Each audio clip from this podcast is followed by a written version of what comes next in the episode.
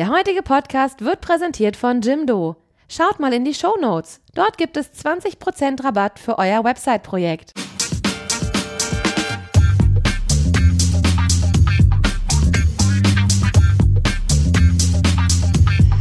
Filterblase, der T3N Pioneers Podcast. Hallo und herzlich willkommen zu einer neuen Folge des Filterblase Podcasts. Mein Name ist Luca Caracciolo, dabei ist Lisa Gehegemann, äh, stellvertretende Redaktionsleiterin des T3N Magazins. Und unser Thema heute ist ein schwieriges, wie wir finden, aber nicht minder wichtiges. Und zwar geht es um Sexismus äh, in der Technologiebranche. Ähm, es gibt einen Anlass, weshalb wir darüber sprechen. Und zwar war in der vergangenen Woche, hat sich ein Google-Entwickler zu Wort gemeldet und ein Papier verfasst. Ähm, und was in diesem Papier steht, Lisa, damit hast du dich beschäftigt, du hast das Papier gelesen und auch einen Artikel auf t3n.de verfasst. Ähm, in diesem Papier steht unter anderem, dass, ähm, oder es richtet sich ein bisschen gegen die Diversifikationsstrategie, schwieriges Wort, von Google. Ähm, und sagt, oder am besten sagst du, äh, was drin steht, weil du dich äh, damit ja auch länger auseinandergesetzt hast. Richtig, also das Papier hat zehn Seiten, das heißt, alles, was wir jetzt hier ähm, besprechen, kann immer nur eine verkürzte Version sein. Das sollte man von vornherein ähm, äh, klar machen.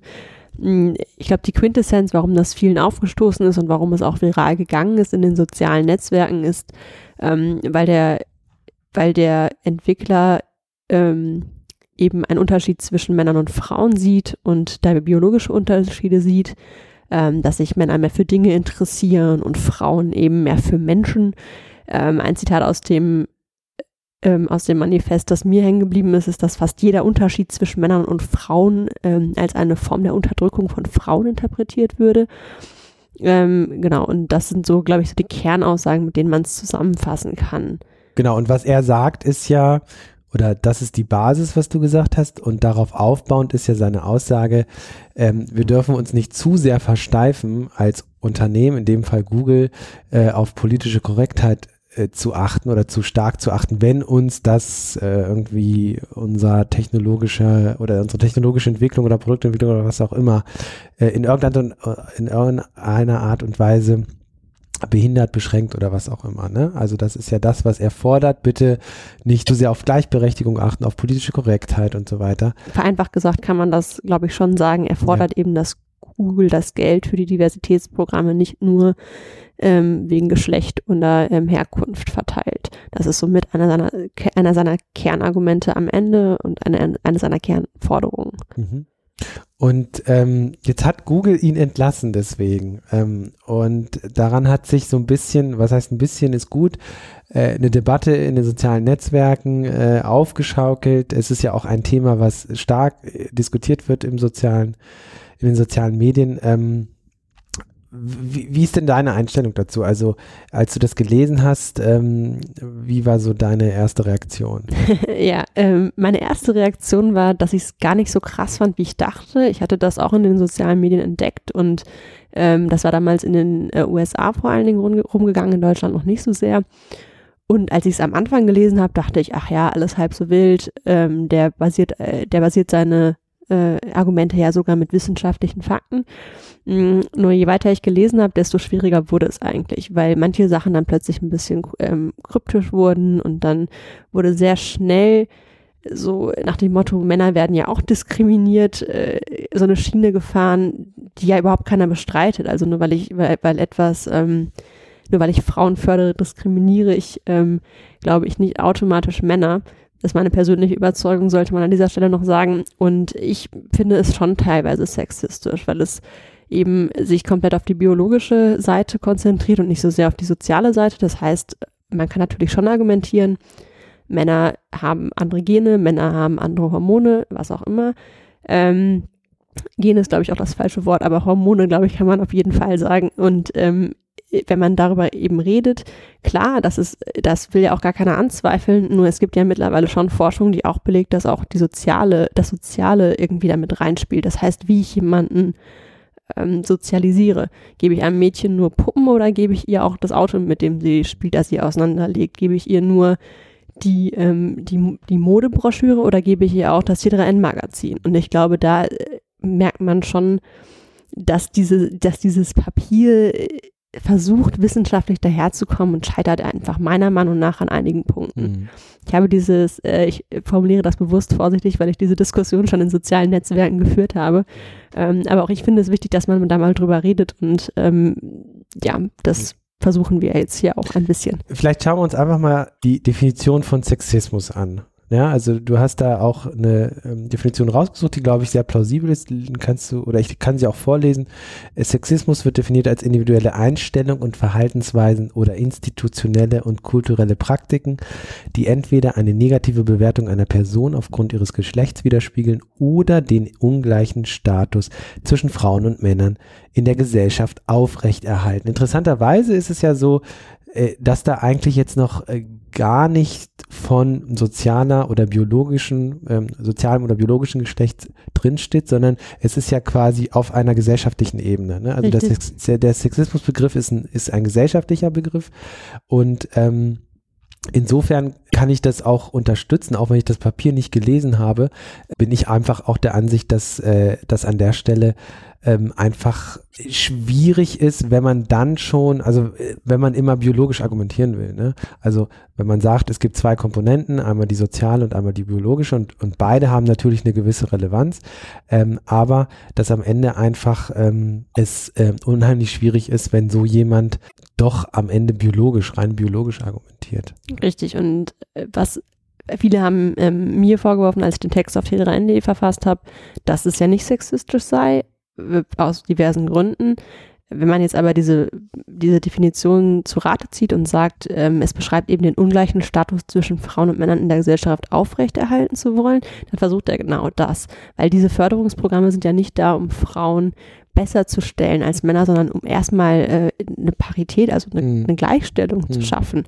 Ich, ich meine, wir reden hier von Google, einem Konzern, dessen Mitarbeiter zu 69 Prozent männlich sind. Das heißt, wenn man da Frauen fördert, kann mir keiner erzählen, sorry, aber kann mir keiner erzählen, dass wir da von einer Diskriminierung von Männern sprechen. Genau, ich glaube, das ist nochmal ein wichtiger Punkt. Wir unterbrechen kurz für einen Hinweis zu unserem heutigen Sponsor. Du stehst gerade vor deinem ersten Website-Projekt, hast aber irgendwie nicht die richtigen Programmierkenntnisse oder die Zeit, dich mit Webdesign intensiver auseinanderzusetzen. Das kennen wahrscheinlich einige von euch und deshalb solltet ihr euch einmal Jimdo anschauen. Das ist ein Website-Baukasten, mit dem ihr ganz entspannt eure Seite erstellen könnt und zwar ohne das ganze Technik-Know-how.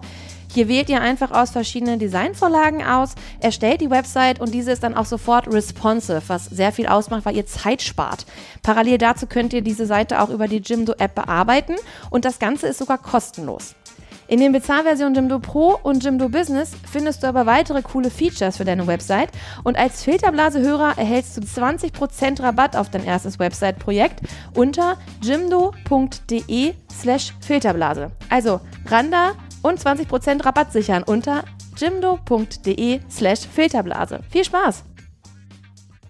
Jetzt hast du schon Zahlen genannt. Also Google hat ja ein Diversifikationsprogramm, auch Personen, die sich im Unternehmen damit, ähm, damit äh, ja, beschäftigen und versuchen, die, diesen Grad an Diversifikation zu erhöhen. Und wenn man sich aber die Zahlen anguckt, du hast schon gesagt, 79, 69 Prozent sind äh, nee, Männer. Männer und 56 Prozent sind weiß. Also man hat schon eine sehr vorherrschende, ähm, ja, vorherrschende Art oder von Menschen, die, die, die bei Google arbeiten.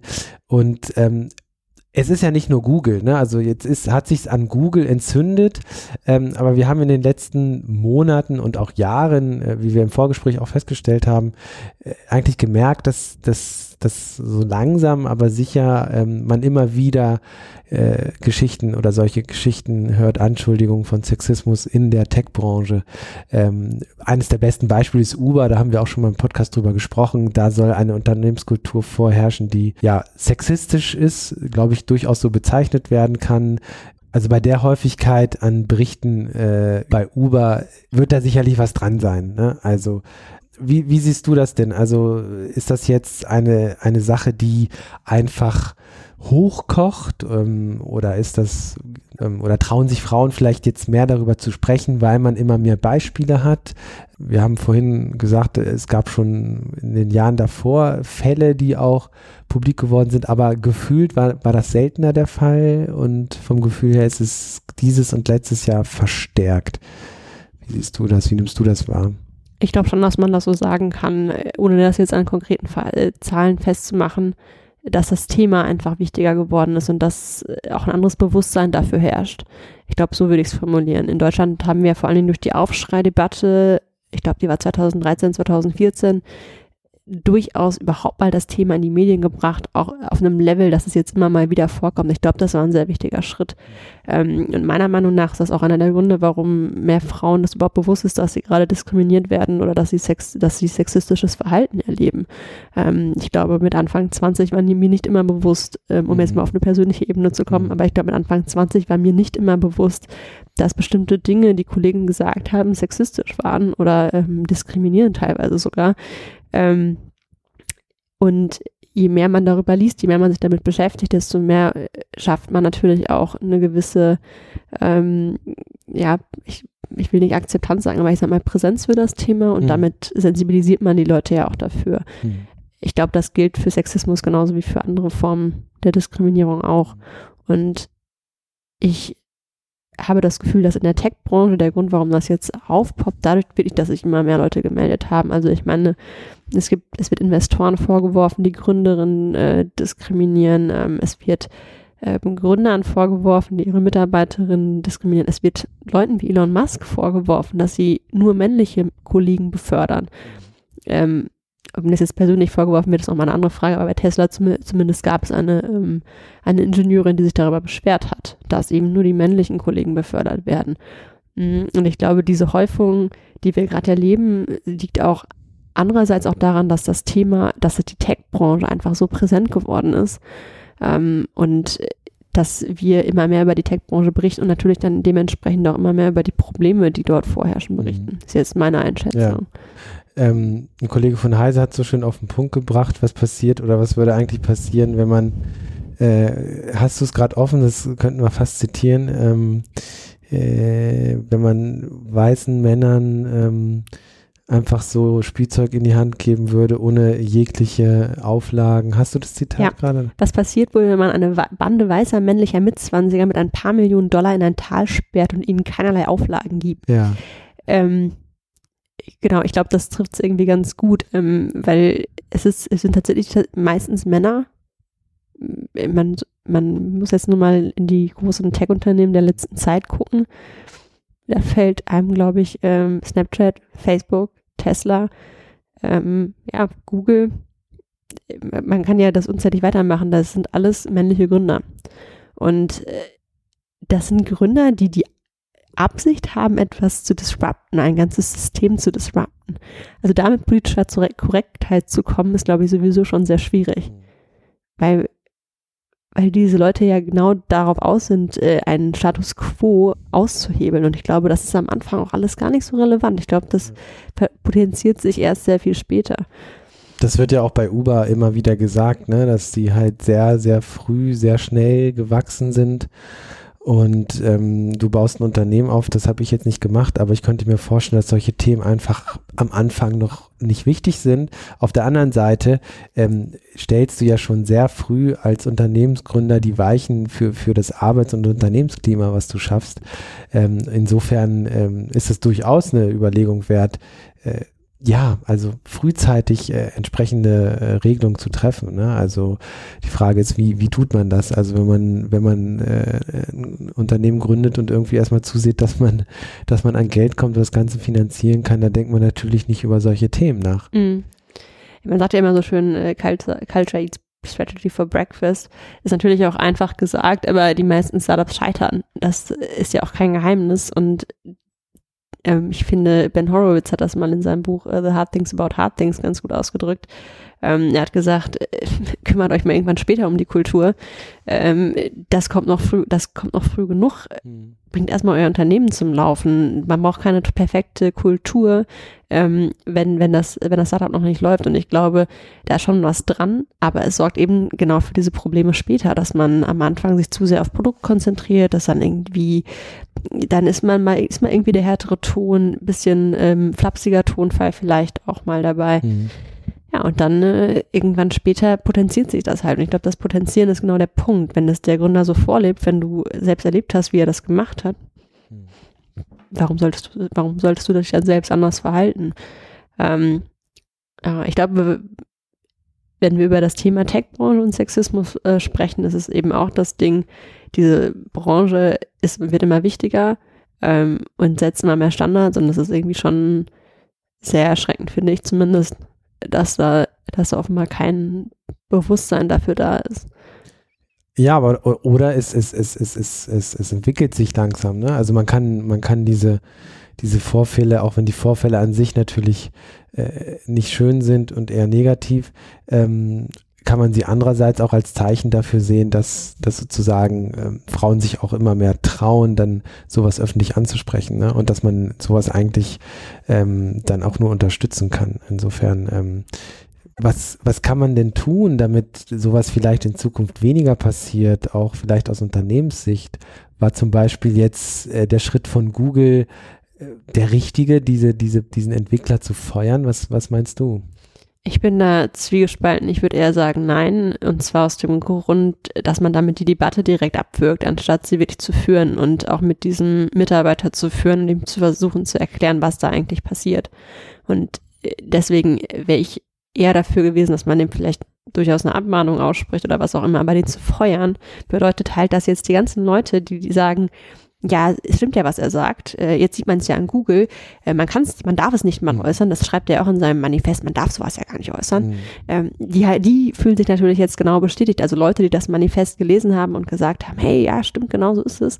Die fühlen sich jetzt bestätigt, weil genau das passiert ist. Jemand hat eine abweichende Meinung geäußert und zack war er draußen. Und ich meine, er argumentiert ja auch mit psychologischer Sicherheit, ähm, einem Faktor, dass man sich wohlfühlt in einem Team und sich auch traut, eine abweichende Meinung zu äußern. Jetzt hat er das gemacht und wurde genau deswegen rausgeworfen. Mhm. Das ist natürlich, das halte ich für kontraproduktiv. Ich finde schon, man muss sich dieser Debatte stellen und eben auch abweichende Meinungen zulassen. Ich glaube, also eigentlich ist ja ein Widerspruch in sich, was Google da gemacht hat, ne? Oder? Also ich meine, natürlich eine für Google sehr, sehr unangenehme Position, die der Entwickler da vertritt, ähm, aber dann damit umzugehen, dass man diese Person entlässt, ja, bringt ja nichts weiter, weil im Grunde genommen müsste man ja versuchen, gemeinsam zu überlegen, wie, wie können wir, äh, wie können wir die Dinge verbessern, ohne alle gleich irgendwie gleichschalten zu wollen. Von der Meinung her, weil das glaube ich sowieso nicht möglich sein wird bei einem Konzern mit, keine Ahnung, 30, 40.000 Mitarbeitern. Ähm, also ich, ich, ich glaube auch, dass es da sinnvoller wäre, das Einzelgespräch zu suchen, mit den Leuten zu diskutieren, zu versuchen, die Problematik zu erklären. Das heißt nicht, dass hinterher jeder sagen wird, ähm, oh ja, wir müssen Leute fördern. Das wird sowieso nie der Fall sein. Es wird immer jemanden geben, der sich ähm, ausgegrenzt fühlt. Es wird immer ähm, irgendwen geben, der sich von, wenn, wenn Programme sich auf bestimmte Gruppen fokussieren, dann ist das automatisch so. Ähm, wenn ich jetzt nur Frontend-Entwickler führe, fühlen sich auch die Backend-Entwickler ähm, ähm, benachteiligt. Also es ist ja schon, es ist ja egal, wie ich das mache, aber wenn ich sage, ich will mehr Frontend-Entwickler haben, dann muss das eben eine Konsequenz sein, dass man eben auch die entsprechend fördert. Ähm, und ich glaube, deswegen kommt man da nicht drum herum, diese Meinung, diese unterschiedlichen Meinungen auch äh, zu diskutieren und das auch auszuhalten. Ähm, das finde ich schon extrem wichtig also wie nimmst du das jetzt alles wahr, was, was jetzt bei Google passiert ist, was in den letzten Monaten bei Uber passiert ist, bei Tesla? Äh, die Einstiege werden, werden größer. Ähm, hast du selbst vielleicht mal Erfahrung gemacht im, im Rahmen der Tech-Szene in den sozialen Netzwerken? Du hast gesagt, du hast viele Debatten geführt, ähm, jetzt im Rahmen deines Textes. Ähm, wie ist das so für dich? Was hast du da für einen Blick? Also es sind jetzt zwei ähm, unterschiedliche Perspektiven. Einmal die Metaperspektive. Ähm, ich finde das extrem positiv, dass diese Debatte geführt wird und dass sie auch immer stärker auch von Männern geführt wird und nicht mehr nur von Frauen. Ähm, das zeigt schon, dass da auch ein, sich was verändert. Ähm, ich glaube, eine, also ich glaube, wenn du, du kannst jede Frau ähm, auf der Straße fragen und jede Frau wird dir sagen, dass sie schon mal in irgendeiner Form mit Sexismus in Berührung gekommen ist. Ja, ich bin Frau einer Textin und ich schreibe über Tech und natürlich habe ich das auch schon erlebt. Mhm.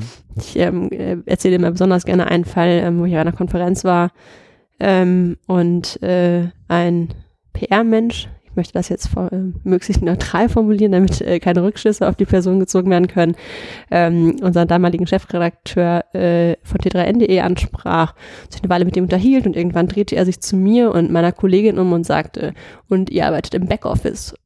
Das war eine Frage. Ähm, und da merkt man schon, dass gewisse Vorurteile natürlich noch da sind und dass es auf gar keinen Fall sein kann, dass eine Frau über Tech schreibt oder, mhm. ähm, oder sich gar dafür interessiert. Ähm, dass es, äh, klar gibt es das. Und ich meine, das ist auch noch gar nicht so lange her. Das ist, glaube ich, ein Jahr her mittlerweile. Ähm, und es ist auch nicht so, dass mir das nur da passiert ist. Also das merkt man schon, dass da bestimmte Vorurteile natürlich ähm, vorhanden sind. Ähm, ich glaube aber nicht, dass ich die Einzige bin und ich glaube, je mehr wir darüber sprechen, je mehr wir ein Bewusstsein dafür schaffen, ob in der Tech-Szene oder nicht übrigens, ist dann, glaube ich, auch egal, desto besser ist das und desto mehr können wir auch dagegen tun. Lisa, ja, danke schön. für das Gespräch, was, was nicht einfach war. Das, das gebe ich auch offen zu, weil über so ein Thema haben wir es in der Tech-Branche eigentlich äh, selten zu tun, beziehungsweise es wird selten thematisiert. Ähm, und wir haben es uns meistens mit irgendwelchen spannenden Gadgets zu tun oder Startups, die verrückte Sachen machen. Aber äh, dass auch solche Dinge definitiv dazugehören, äh, wollen wir nicht verschweigen. Ganz im Gegenteil, wir finden es sogar sehr wichtig und deswegen auch diese Folge zu dem Thema, auch aus aktuellen Anlass, aber sie wird uns auch, äh, das Thema wird uns auch in den nächsten Monaten und Jahre definitiv beschäftigen. In diesem Sinne, bis zum nächsten Mal. Tschüss. Tschüss.